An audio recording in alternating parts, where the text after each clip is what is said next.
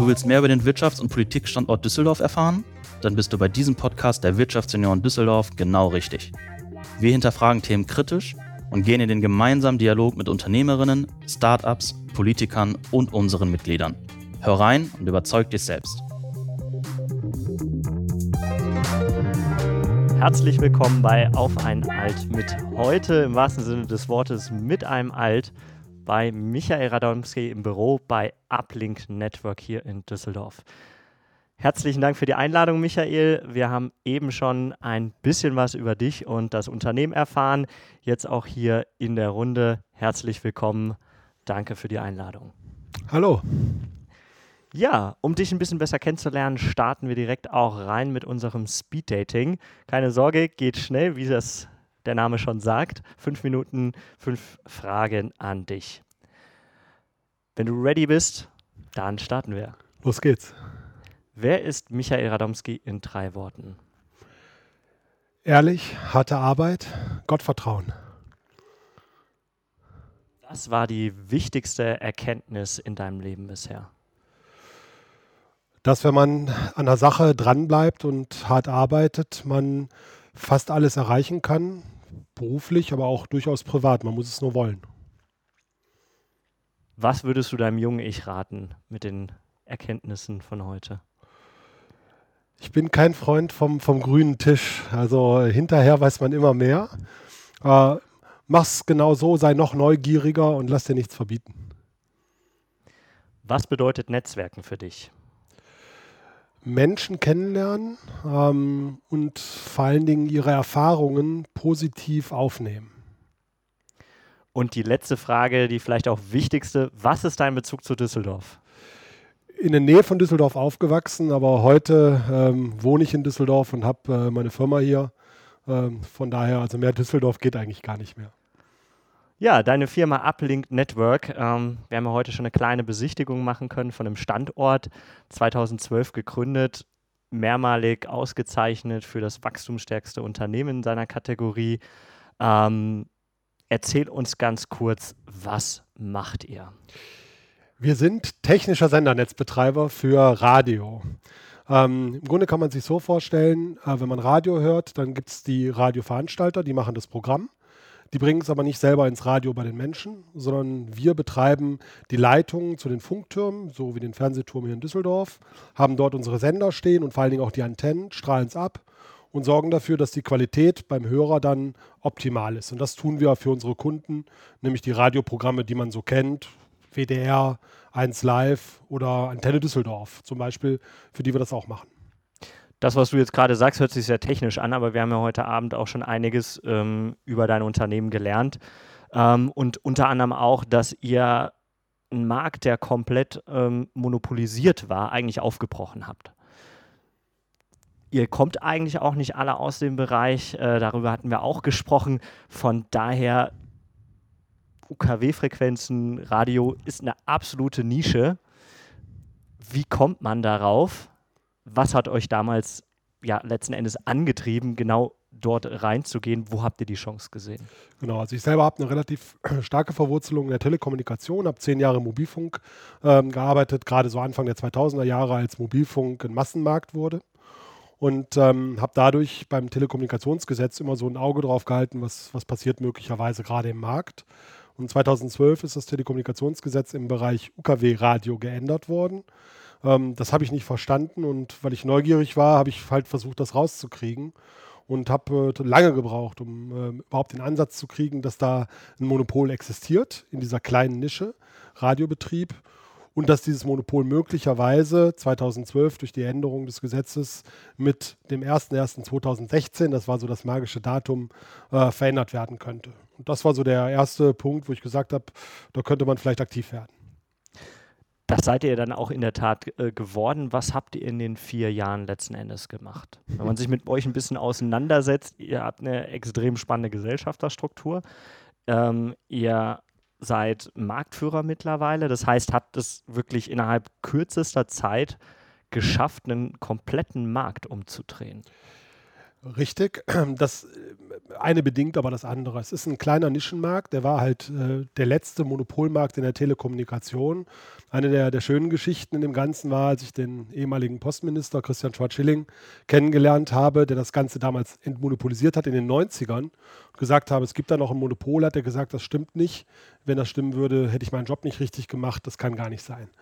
Ähm, da ist also einfach ein Monopol vergessen worden was in den 90ern eigentlich auch schon vorbereitet war, dass es irgendwann mal fallen sollte, aber es ist nie gefallen. So, und das haben wir halt erkannt, haben das mit einem Netzwerk erkannt von, von Menschen, die ich im Leben, in meinem beruflichen Leben kennengelernt habe und haben gesagt, das wäre ein spannendes Projekt, wo man investieren kann, wo man aktiv werden kann, wo man möglicherweise äh, in einem neuen Markt äh, ein bisschen Spaß haben kann. Das hört sich so einfach an, aber da war bestimmt auch eine ganze Menge Arbeit dahinter, weil eine Chance zu erkennen, aber dann auch wirklich gegen den Monopolisten anzutreten, auch wenn es ein Nischenmarkt ist, das ist ja auch eine Ansage. Und ähm, gilt es ja auch nicht nur, ja, letzten Endes einen äh, starken Mitbewerber dann ähm, ja auch ein Stück weit aus dem Markt zu drängen, sondern letzten Endes auch die Kunden zu überzeugen. Also was hat dann ähm, eure Kunden bewegt von einem alteingesessenen Anbieter, mit dem man gegebenenfalls auch sehr zufrieden war, zu wechseln. Was habt ihr anders gemacht? Naja, die Zufriedenheit, die war nicht ganz so groß. Das war schon mal ein ganz guter Start für uns. Ähm, ich bin mal gefragt worden, ob äh, ich das Projekt auch gestartet hätte, wenn ich gewusst hätte, wie schwierig es wird. Ähm, da habe ich bis heute keine klare Antwort drauf. Ähm, also es war wirklich herausfordernd und hat viele Schwierigkeiten gebracht, die, die wir überhaupt nicht erwartet hatten.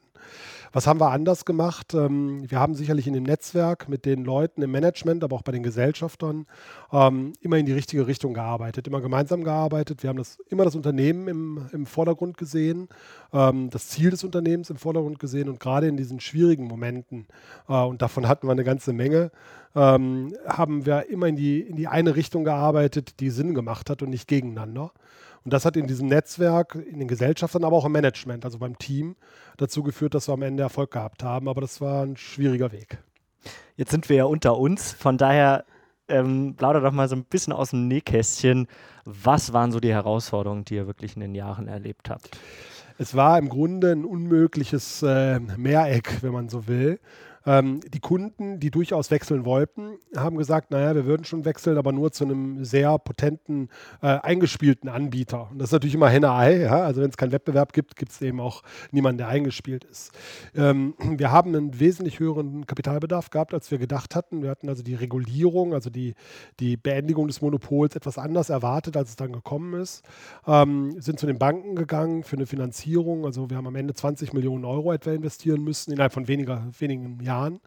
Ähm, die Banken haben gesagt, naja, zeigt doch erstmal Kunden und, und Erfolge, dann finanzieren wir euch. Die äh, Kunden haben gesagt, naja, habt ihr denn eine Finanzierung? Ähm, und was ist mit der Technik? Die Technik konnten wir uns aber natürlich am Anfang auch nicht in der Breite leisten, wie wir es gerne gemacht hätten. Also es war, alles hing mit einem zusammen, es war ein Mikado-Spiel.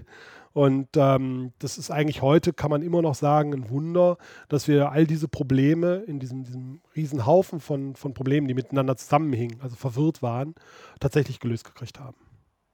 Was habt ihr gemacht, um das zu lösen?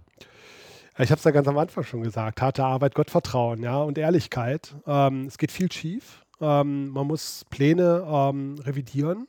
Man muss zugesagte Dinge, die man zugesagt hat, auch revidieren und sagen, ich habe mich gehört. Äh, das ist das Allerschwerste für, für einen Unternehmer. Ähm, aber das muss man dann immer mit dem geraden Rücken machen können und sagen, ja, ich habe mich gehört, weil. Ähm, das war nicht Dummheit und es war auch nicht äh, Vorsatz, sondern die Dinge haben sich einfach verändert. Und wir haben, auch das ist die Wahrheit, ähm, äh, durchaus das Glück gehabt, einen, das kann man wirklich so sagen, ähm, kreuzdummen Monopolisten zu haben ähm, der gegen uns gekämpft hat, der aber nicht schlau gekämpft hat. Der hat einfach gedacht, er könnte jetzt für den Rest seines Lebens ähm, äh, ein Monopol haben. Der, der wollte den Wettbewerb einfach 100% verhindern und hat uns dadurch erst recht stark gemacht. Jetzt hast du vorhin schon gesagt, niemals aufgeben. Aber bei den ganzen Herausforderungen gab es dann auch den Moment, wo du dir irgendwann abends gedacht hast, warum tue ich mir das Ganze eigentlich an? Ständig. ähm, klar, ähm, da hat ja jeder seine eigene Art mit, mit umzugehen. Ähm, ich glaube, das, das war oft, also es, äh, es gab lange Perioden, ähm, wo es so war. äh, wo ich abends wirklich genau mir die Frage gestellt habe. Und das beste Mittel dagegen war schlafen, nächsten Morgen aufstehen äh, und wieder gegen die Wand anrennen. Ähm, das ist nach meinem Verständnis eigentlich so klassisches Unternehmertum, dass man sagt, ich will durch eine Wand durch, von der ich weiß, dass sie zu durchbrechen ist. Ob ich es schaffe, ist eine andere Frage. So, und dann muss ich also entweder die, die Tür finden oder so lange gegen die Wand laufen und immer wieder abprallen, äh, bis die Wand durch ist. Ähm, das ist im Grunde im Kern das, was wir gemacht haben. Ja. Du hast es auch gerade gesagt, ihr habt einen Kapitalbedarf aufgenommen von oder gehabt von knapp 20 Millionen. Kann man ja schon sagen, ihr seid schon fast ein klassisches Start-up in dem Sinne. Ähm, nur, dass ihr in einem ja, nischigen, traditionellen Markt reingegangen seid und den aber auch komplett, wie man heute sagen würde, disrupted habt. Das ist natürlich ein bisschen untypisch. Also zum einen, Startup haben und sagen wir immer ungerne, weil wir uns als Mittelständler verstanden haben. Also wenn man heute das Berliner Startup sieht, dann ist das immer so ein bisschen, äh, wir machen mal irgendwas und wenn es nicht klappt, dann, dann machen wir was anders. Äh, so haben wir das Unternehmen nie verstanden. Dann hätten wir auch nie einen Erfolg gehabt. Das war ganz klar, Failure is not an option. Ähm, wir, wir wollen Erfolg haben und deshalb müssen wir auch Erfolg haben.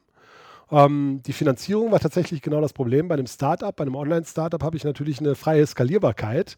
Ähm, in unserer Nische haben natürlich viele Investoren gesagt, naja, also in der Nische, was sollen wir denn da bitte schön investieren? Das Geld kriegen wir ja niemals raus und wenn dann so schlecht verzinst, das macht ja gar keinen Sinn. Also das war eher für uns ein Nachteil. Ihr habt den äh, Kritikern aber auch bewiesen, dass es anders gehen kann. Ähm, du hast vorhin erzählt, ähm, ja, ihr habt eine deutlich höhere Produktivität. Ihr lauft auf ein Zehntel vom Personalstamm, ähm, was euer Mitbewerber hat. Ähm, habt ein Vielfaches an letzten Endes ähm, Verfügbarkeit, was ihr stellt. Ihr seid deutlich schneller auch in den ähm, Servicezeiten. gib uns mal so ein bisschen Einblicke, was ist euer Daily Business? Ja, ihr stellt Radiowellen zur Verfügung, aber was, was steht dahinter? Wir alle hören Radio. Ähm, ist erstaunlich auch noch, wie hoch letzten Endes ähm, die Anzahl der Zeit ist, die jeder täglich mit dem Radio verbringt. Ich glaube, vielen ist gar nicht bewusst, wie viel Radio wir eigentlich am Tag konsumieren. Ja. Ähm, was steht dahinter? Ihr macht über 550 Sendemasten. Ihr sorgt im Prinzip mit 50 Prozent dafür, dass der Großteil überhaupt Radio empfangen kann. Korrekt. Also wenn in ähm, NRW jemand äh, oder hier im Großraum Düsseldorf ähm, UKW Radio, privates Radio vor allen Dingen, also Radio NRW hört, das ist in der Regel sind immer wir das. Ähm, was tun wir? Also wir haben, wie gesagt, sehr stark investiert in moderne Technik, äh, IP-basierend. Wir haben eine sehr gute Überwachung. Äh, wir können ähm, remote auf die Sachen zugreifen aus unserem Network Operations Center, also dem Bereich, wo wir das Ganze zentral verwalten. Und wir haben in der Fläche halt Techniker, die sehr qualifiziert sind und die sehr schnell halt an die Standorte kommen. Da ist sehr viel Dokumentation, digitale Dokumentation, sehr viele Prozesse. Also wir achten sehr stark auf, auf äh, Prozessexzellenz. Ähm, also ein Prozess, der bei uns bricht, ähm, ist kein Fehler von einem Mitarbeiter, sondern ist etwas, wo wir sagen, hurra, wir haben ein, ein Thema, was wir lösen können, um besser zu werden. Ja, wir wollen also wirklich perfekte Prozesse haben. Und das führt am Ende dazu, dass das, das Leben relativ locker ist.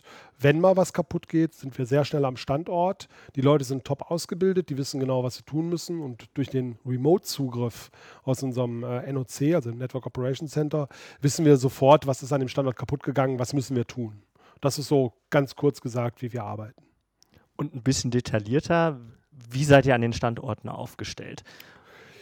Ja, wie geht's los? Also äh, wir haben 550 Standorte, die sind bei uns ähm, sehr genau äh, dokumentiert und zwar also wirklich bis ins äh, kleinste Kabel rein mit, mit entsprechenden äh, CAD-Skizzen. Das heißt, wenn ich jemanden vor einem Monitor sitzen habe, kann der sich ohne an den Standort zu fahren äh, tatsächlich genau angucken, wo ein Kabel verläuft. Wir haben hunderte von Bilder von den Standorten dokumentiert. Er kann sich also den Standort anschauen, ohne vor Ort zu sein. Und wenn dann jemand hinfährt und nicht weiß, ob er durch die linke oder rechte Tür geht oder wo eigentlich überhaupt der Schlüssel ist und welche Schlüsselnummer und wie das Ganze funktioniert, ist auch das in der Dokumentation drin.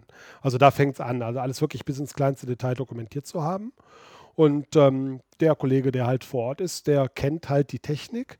Das ist an jedem Standort ein bisschen unterschiedlich, aber von der Struktur her immer gleich. Also im Grunde kann man sagen, jeder Standort hat die gleiche Basisstruktur, ähm, sowohl wie ich weiß, wo ich hingehen muss, ähm, als auch welche Kabel verwendet werden. Da gibt es halt vielleicht zehn verschiedene Kabelarten, aber auch nur diese zehn.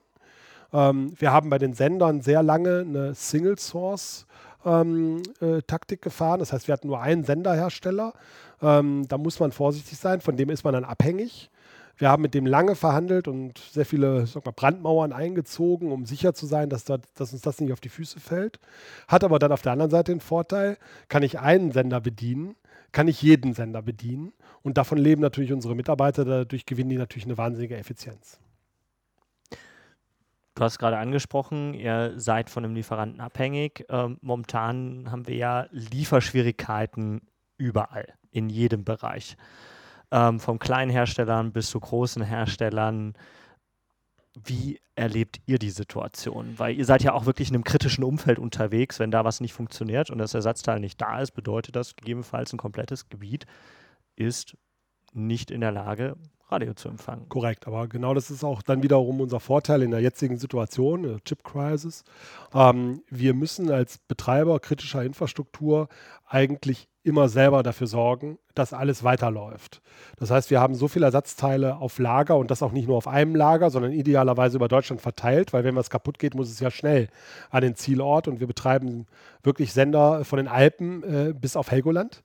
Ähm, und ähm, dadurch sind wir eigentlich immer ganz gut versorgt. Also das ist auch wieder die Kapitalintensivität, die wir haben. Wir müssen eigentlich alles mehrfach vorhalten ähm, und können eben nicht, äh, wie man heute sagt, äh, just in time äh, Dinge vielleicht von dem Hersteller zuliefern lassen. Das wäre bei uns ein totales No-Go. Radio. Wir sind in einem Bereich, ähm, wo man vielleicht auch ketzerisch sagen könnte, brauchen wir das noch in Zukunft? Wie geht ihr, ihr seid ja jetzt schon ähm, sehr innovativ aufgestellt, wie geht ihr mit dem Blick auf die Zukunft los? Radio werden wir mit Sicherheit noch ein, einige Jahre brauchen. Ich glaube generell auch Funk äh, wird nicht auf Dauer komplett wegzudenken sein, aber der große Nutzen, der nimmt mit Sicherheit ab. Wie geht ihr damit um?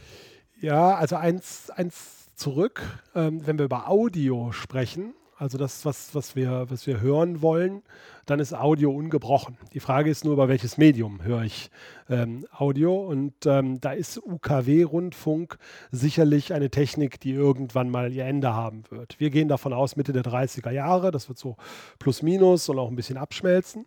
Es gibt auch Nachfolgetechnologien wie DAB+, also digitales Radio, hat aber eigentlich keinen Vorteil, weil das macht genau das gleiche wie das analoge Radio. Ich höre ein Programm.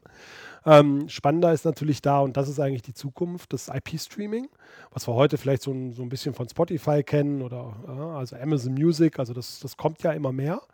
Ähm, das wird sicherlich in 10, 15 Jahren äh, der Marktführer sein. Heute ist das mit Abstand UKW, aber und immer noch auf einem hohen Niveau, wachsend. Also sollte man gar nicht glauben, aber das, der, der Zenit ist jetzt erreicht. Ähm, so, und das äh, wird heißen, dass wir in 15 Jahren sicherlich Audio über IP hören werden im Wesentlichen. Ähm, und ähm, damit das UKW-Radio sicherlich dann nicht mehr geben wird, ja. Was bedeutet das für euch, für dich? Genau, dass, dass unser Unternehmen ähm, in 10, 15 Jahren ein komplett anderes äh, Kerngeschäft haben wird, als es heute haben wird. Wir sind in einer halbwegs komfortablen Situation, dass wir ein sehr stabiles Kerngeschäft haben ähm, wo wir viel investiert haben. Also wir brauchen auch noch ein bisschen, um, um das Ganze entsprechend äh, zu amortisieren, aber das läuft gut. Ähm, aber wir haben heute schon die Herausforderung, dass wir wissen, dass unser Produkt in 10 oder 15 Jahren nicht mehr existieren wird. Wir machen etwa 30 Millionen Umsatz damit. Das heißt, ich weiß, in 15 Jahren mache ich eben null Umsatz.